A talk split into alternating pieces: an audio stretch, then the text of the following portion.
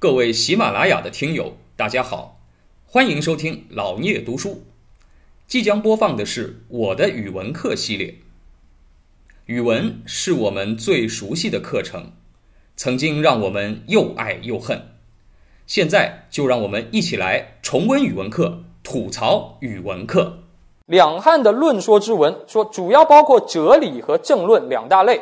哲理啊，他说的比较少啊，就有这个刘安的《淮南子》，哎，这个桓宽的《盐铁论》，杨雄的《法言》，王充的《论衡》，这都是一些哲学性质的文章，哎，基本上是沿着先秦的诸子百家的这个散文往下发展，但是呢，成就均不及先秦诸子。啊，你想先秦诸子那么多的啊哲理类的诸子散文，后来呢又经过焚书坑儒啊，这个减少了很多。其实传下来的凤毛麟角。然后呢，哎，两汉时期的这个继承的人呢，也没太大的发展。什么道理呢？哎，因为先秦时期我说了有多个老板啊，他可以把自己的这个政治观点和学说，哎，去作为自己啊这个出人头地的啊这样的一个资本。他愿意去思考，但是两汉时期需要你这样做吧？不需要了，天底下又没分裂，对吧？又没人想统一天下，这天下本来就统一的。那皇帝要用什么哲理啊？皇帝用的就是独尊儒术，啊，用的就是儒家的观点。那你再提出一个别的观点，你是什么异端邪说？不把你抓起来不错了啊！所以没必要去写这个东西了，啊，于是呢，这方面的成就并不大，主要在于政论文。啊，政论文，哎，那么它是指什么呢？指单篇流传的奏书啊，就是臣子写给皇帝的奏啊，这个奏报和专论。那么最有成就的，他这里举了几个人：贾谊、晁错、刘向，啊，这几个人是西汉时期啊比较有名的啊这个政论文的作者。那么首先来看贾谊。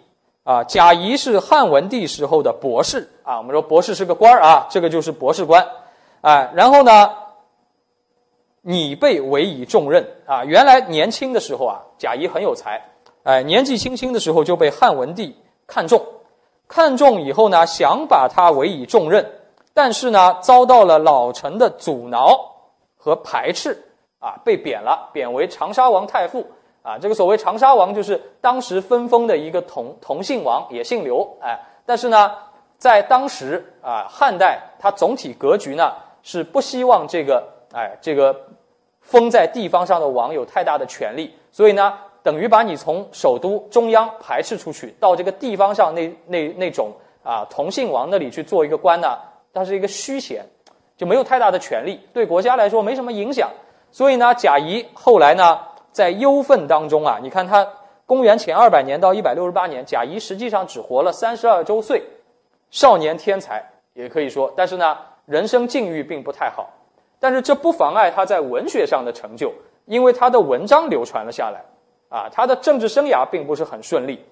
那么，贾谊写过哪些东西呢？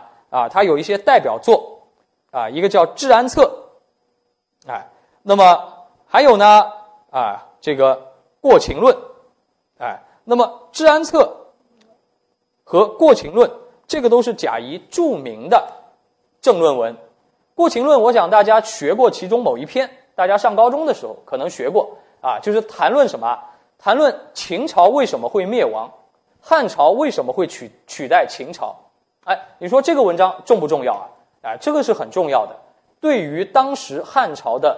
统治者来说，整个统治阶层来说，怎样去思考和理解秦朝灭亡的经验，这是很重要的。哎，就像我们现在，哎，有一些专门的学者，比如说会去思考什么？哎，会去思考当年啊，你说这个国民党反动派，哎，为什么会被啊我们党所取代？啊，为什么他们会输？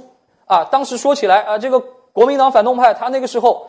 啊，号称有八百万军队，美式装备，啊，我们是什么小米加步枪？哎，为什么能赢他？哎，这个你说需不需要思考一下？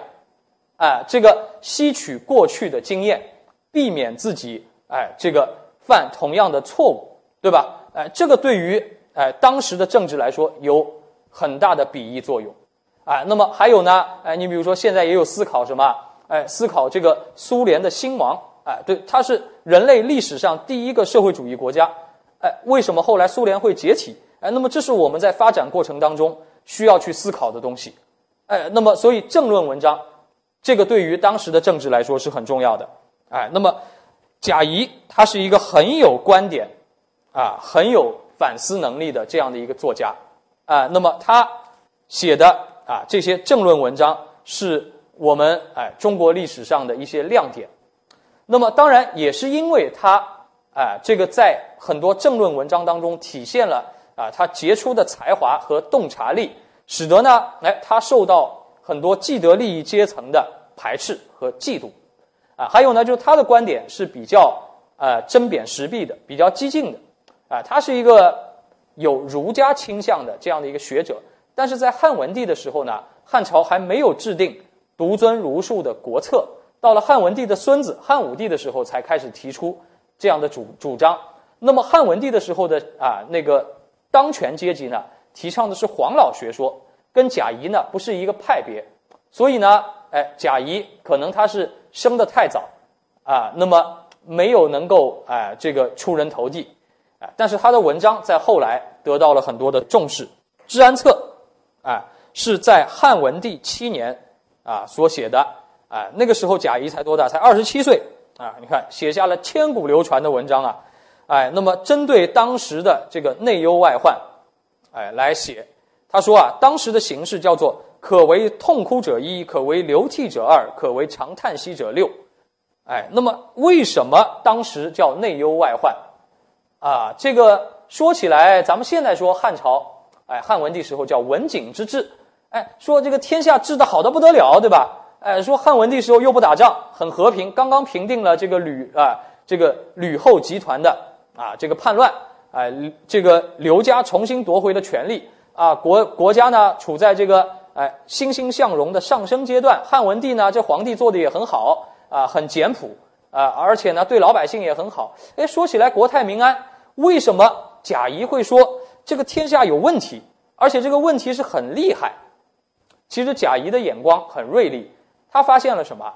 哎，发现了汉文帝，他有一个，哎，他有一个，啊，怎么说呢？一个短板，什么短板呢？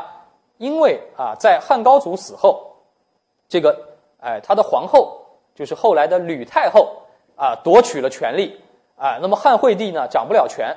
吕吕太后以及他那些姓吕的亲戚们、外戚们，占据了国家的统治集团。